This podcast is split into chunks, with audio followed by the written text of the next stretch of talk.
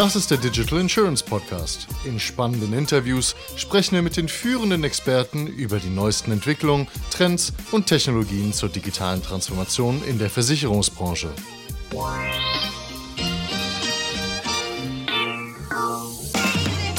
Liebe Freunde, im Digital Insurance Podcast wollen wir euch immer neben tiefgründige Gespräche und Monologe auch die Breite der Firmen, Personen und Technologien der Branche vorstellen.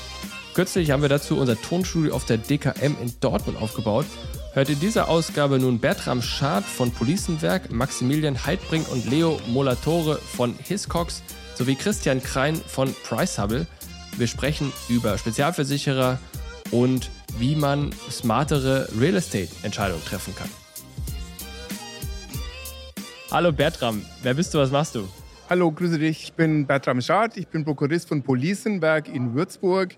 Wir sind Assekurateur im Privatkundensegment, stellen Produkte für Makler her, die ihr eigenes Logo, ihr eigenes Branding auf der Police haben möchten. Und ihr seid dann wahrscheinlich heute hier, weil ihr mit Maklern sprecht, euren Partnern sprecht, neue akquiriert und so weiter und so fort, richtig? Genau, zum einen haben wir hier natürlich den Point of Sale, das sind unsere Partner sozusagen. Wir haben jetzt hier auch einige Termine schon mit Maklerpartnern eben vereinbart, aber auf der DKM hat man auch den Vorteil, dass sehr viele Entscheider von Versicherungsgesellschaften da sind, also Vorstände oder eben Produktmanager, die mit uns eben nächste Produkte planen können. So haben wir heute zum Beispiel einen Termin gehabt, um eine Wohngebäudekonzeption zu vereinbaren für die nächsten Wochen dann. Und jetzt bist du wahrscheinlich nicht das erste Mal auf der DKM. Wie findest du heute das Format natürlich besser als letztes Mal, weil es letztes Mal nur virtuell war? Was ist dein Eindruck heute? Ähm, ich war sehr erstaunt, sage ich ganz ehrlich. Ist das positiv oder negativ? Beides? Beides. Ähm, erstaunt deshalb, weil ähm, in den letzten Jahren vor dem Corona-Jahr war ja der Parkplatz restlos voll. Man hat gar zu irgendwo einen Parkplatz gefunden. Hier unten die großen Stände der großen Versicherer waren da. Es war eben sehr voll alles. Und heute war es deutlich überschaubar für mich positiv insofern, als dass man natürlich auch die Zeit gefunden hat, äh, mit den Menschen zu sprechen. Früher war es ja immer so voll. Ich habe immer Termine geplant und dann musste genau in dem Slot der Termin laufen. Danach war eben der nächste schon wieder am Pult. Und äh, deswegen war es heute positiv, aber negativ insofern, als man halt die gewohnte Atmosphäre ein bisschen vermisst hat. Das heißt, du hoffst, dass nächstes Jahr es wieder so ist, wie es quasi vor zwei Jahren war, ne? Eine Mischung daraus. eine Mischung daraus wäre gut. Weil du sagst, jetzt sind, kann man qualitativ hochwertigere Gespräche führen. Ja. Finde ich interessant, weil das auch mein Eindruck ist. Ich habe das Gefühl, es ist übersichtlich und es ist Fokus auf den Inhalt der Gespräche und man ist weniger von dem Klimbim der Stände sozusagen ein bisschen abgelenkt. Genau. Also das sehe ich genauso. Vorher war es halt mehr Präsenz der großen Gesellschaften vor allen Dingen, ja. ähm, vielleicht auch ein paar mehr Werbegeschenke ich bin jetzt nicht einer, der Werbegeschenke und äh, irgendwelche Prospekte sammelt und über die Messe rauscht, um irgendwelche Kugelschreiber mit heimzunehmen. Aber also es war schon auch schön, die Präsentation der Gesellschaften. Also deswegen, das fand ich ganz gut. Übersichtlicher dieses Jahr und die Gespräche waren heuer äh, auch deutlich besser. An das Thema Digitalisierung. Jetzt merken wir, glaube ich, alle, dass die Digitalisierung noch viel stärker beim Vertriebskanal ankommt als eigentlich bei den Versicherern. Was bedeutet das für euch und wie geht ihr mit Digitalisierung? Natürlich macht ihr was, aber was konkret macht ihr? Okay, also Policenwerk als Assekurateur ist seit Jahren sehr stark digital aufgestellt. So ist unser kompletter Angebots- und Antragsprozess webbasiert. Der Makler kann sich bei uns im System einloggen, kann dann rechnen und am Ende auf den Knopf drücken und tatsächlich die Police wird ausgelöst und zwei Minuten später ist in der Postbox. Und der, der Makler kann auch noch einstellen, ob die Kunden die Dokumente durch sein Haus bekommen soll oder durch den Versicherer, also durch uns per Post oder per E-Mail, je nachdem. Also digital E-Mail wäre natürlich so ein Thema wird auch sehr, sehr gut angenommen bei uns im System. Letzte Frage, was sind die Themen, die ihr in den nächsten zwölf Monaten auf der Liste haben werdet? Was wird man von euch erwarten können? Also Policenberg ist momentan äh, stark an neuen Konzepten. Also wir werden ein neues Unfalldeckungskonzept am Markt bringen. Wir haben ein neues Hausart und jetzt noch ein Wohngebäudekonzept geplant. Und ähm, das Thema Bipro ist auch ein ganz, vom Stellenwert her ganz oben anzusiedeln. Wunderbar, herzlichen Dank für das Gespräch. Gerne. Hallo Max, Wer bist du, was machst du? Hi, ich bin Maximilian Heidbrink oder auch kurz Max und arbeite bei der Hiscox und bin Niederlassungsleiter für den Maklervertrieb in Köln. Und wir haben gerade darüber gesprochen, und das war sozusagen, ich weiß nicht, wie steil diese These ist, aber du hast gesagt, eigentlich müssen Makler jetzt immer noch mehr auf Sach gehen und das muss noch einfacher werden. Was hast du damit gerade gemeint? Genau, also was ich meinte war, der Maklervertrieb, der ist, oder generell der Versicherungsvertrieb ist noch zum großen Teil in der Breite fokussiert auf die Personenversicherung. Aber was immer deutlicher wird, ist, dass sich auch in der Breite Vermittler konzentrieren sollten auf den Kompositvertrieb oder auf Kompositversicherung. Und das wäre zumindest Weil? unser Wunsch, weil der unter anderem, weil die Vergütungsthematik eine ganz andere ist. Das heißt, die Vergütung des Bestandes erfolgt langfristig und immer gleich und schwankt nicht so sehr wie in anderen Versicherungszweigen. Leben zum Beispiel? Wie in Leben zum Beispiel, genau. Und auch passieren in den Bereichen sehr starke Mechanismen, die den Bereich vereinfachen. Das heißt, das, was früher über Fragebogen, komplizierte Angebotseinholungen über viele Versicherer erfolgen musste, passiert mittlerweile digital über Plattformen und Online-Rechner und geht wahnsinnig schnell. Und das ist viel einfacher dadurch. Viel einfacher, viel schneller. Aber ist das, also ich meine, was ich ja interessant finde, ist, man redet ja in der Versicherungsbranche extrem viel über Digitalisierung, jeder muss das machen, lalala. Am Ende des Tages ist die Priorität der Digitalisierung bei den Versicherern gar nicht so hoch, weil im Zweifel die Vertriebsvorstände sagen, alles klar, wo kriege ich hier mehr Kohle rein? Das heißt, mein Eindruck ist, dass die Digitalisierung eigentlich viel mehr auf der Vertriebsseite relevanter wird. Und du hast gerade schon gesagt, dass heute schon viel digital ist. Siehst du es auch so, dass es schon ausreichend digital ist oder musste noch mehr passieren oder was passiert da in diesem Thema auch im Kontext von Einfachheiten, also was? Zwei Sachen. Also ich glaube, das Thema Digitalisierung heißt ja auch einfache Online-Anträge, einfache Schnittstellen mit schnellen Dokumentenübertragung und einfache Abrechnungen. Das heißt aber auch, dass die Wissensübertragung besser funktionieren muss. Das heißt, Vermittlerinnen und Vermittler, die sich in den letzten Jahren oder Jahrzehnten über, über Personenversicherung beschäftigt haben, sind absolute Asse in dem Bereich. Aber im Kompositbereich und gerade in neuen Sparten wie Cyber oder Vermögensschadenhaftpflicht sind sie noch nicht so stark wie eben in den Bereichen, wo sie sich wohler fühlen.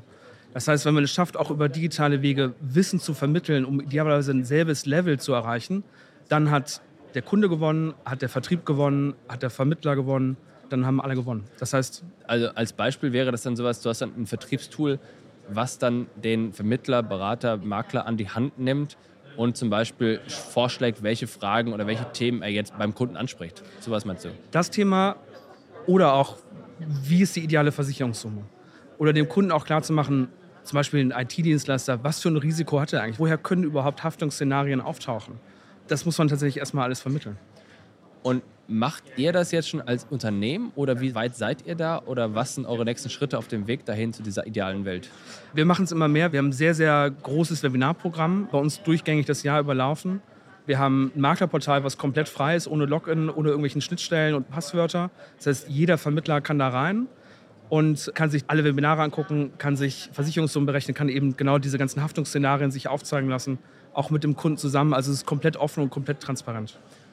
Und was jetzt der letzte Renner ist, ist ja künstliche Intelligenz in diesen Prozessen, wo im Grunde den Vermittlern an die Hand gegeben wird, wie sie jetzt den Kunden am besten beraten und welche Produkte jetzt am besten ziehen. Habt ihr sowas auch schon drin? Kommt das oder was ist da der Stand?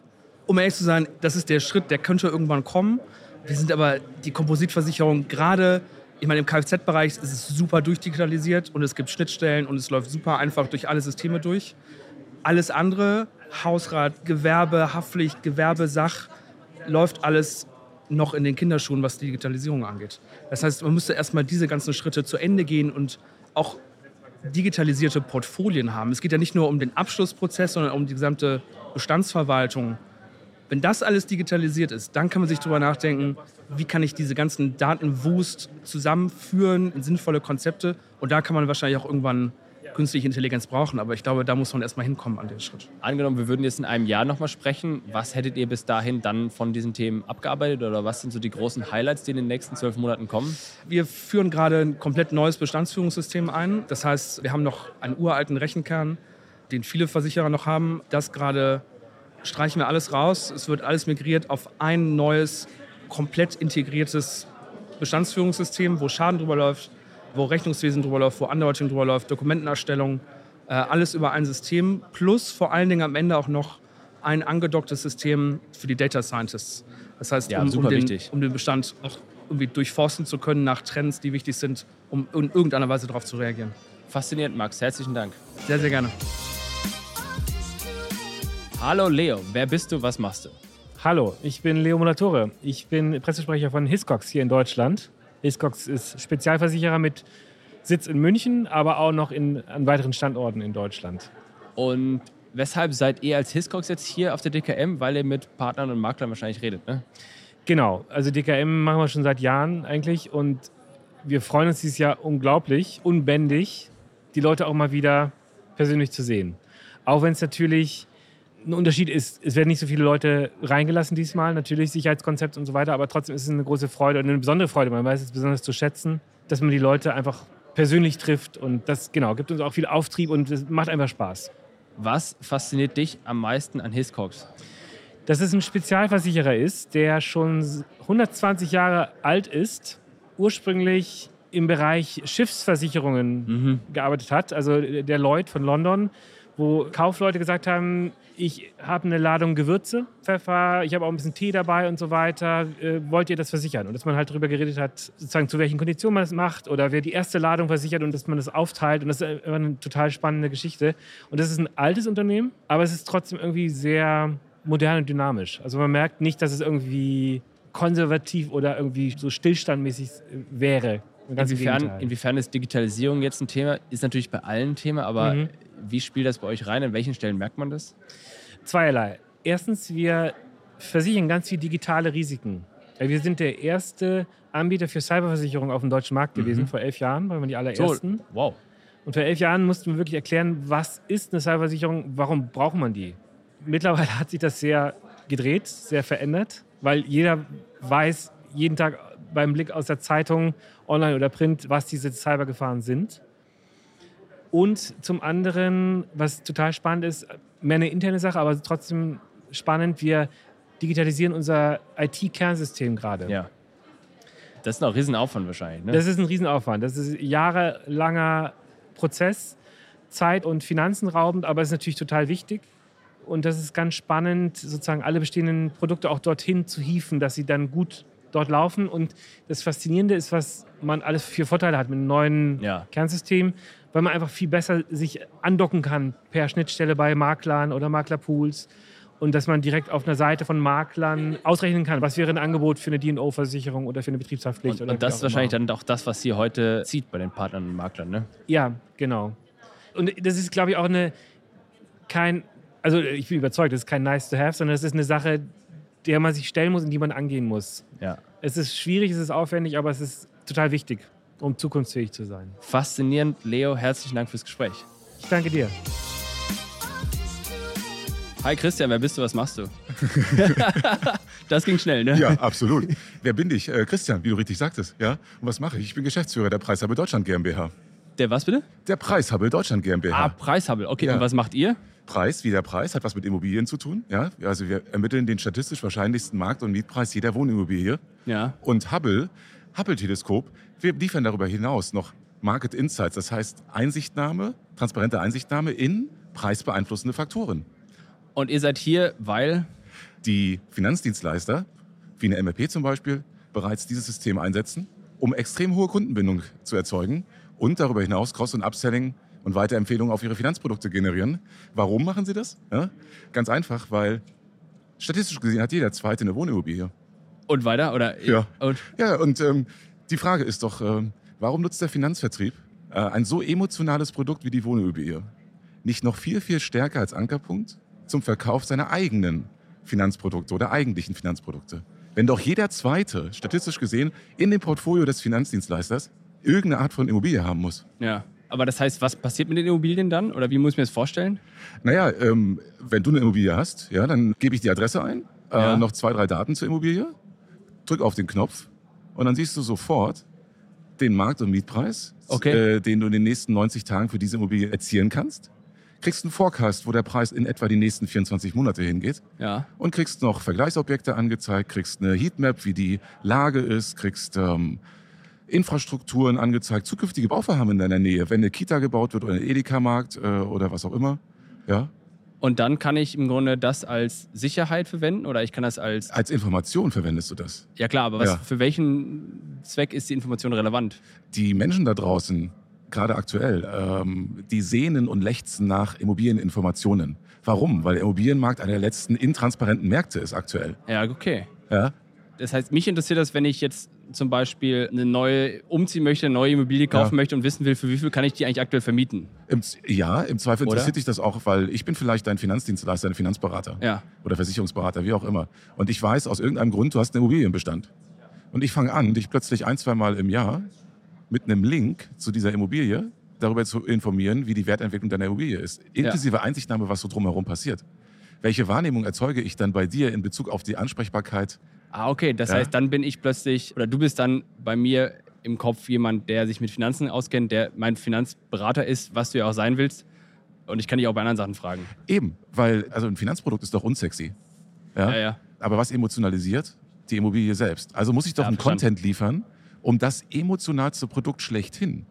Und wenn ich den Content liefere, den sonst keiner liefert, habe ich ein Differenzierungsmerkmal. Ja. Und wenn ich ein Differenzierungsmerkmal habe, habe ich mehr Chancen, Stornorisiken zu vermeiden und Ja. Cross- und Upselling-Themen zu heben. Verstanden. Und was war dein Key Learning auf der DKM heute schon? Ich meine, der Tag ist noch nicht lang, insofern hast du schon was gelernt heute? Ja, absolut. Dass das Thema Immobilie tatsächlich privat bei den Kollegen im Kopf ist und dass sie noch nicht äh, den Link geschafft haben, dass man das auch viel, viel aktiver in der, im Business einsetzen kann. Herzlichen Dank, Christian, Ja. hat Spaß gemacht. Danke dir. Danke. Danke an alle Gäste. Wenn auch ihr im Podcast über euer Unternehmen reden wollt, dann meldet euch einfach bei Susanne. Kontaktdaten findet ihr in den Shownotes und auf unserer Webseite. Macht's gut. Ciao, ciao.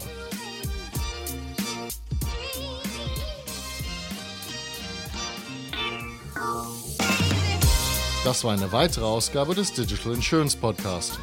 Folge uns bei LinkedIn und lass eine Bewertung bei Apple, Spotify und Koda.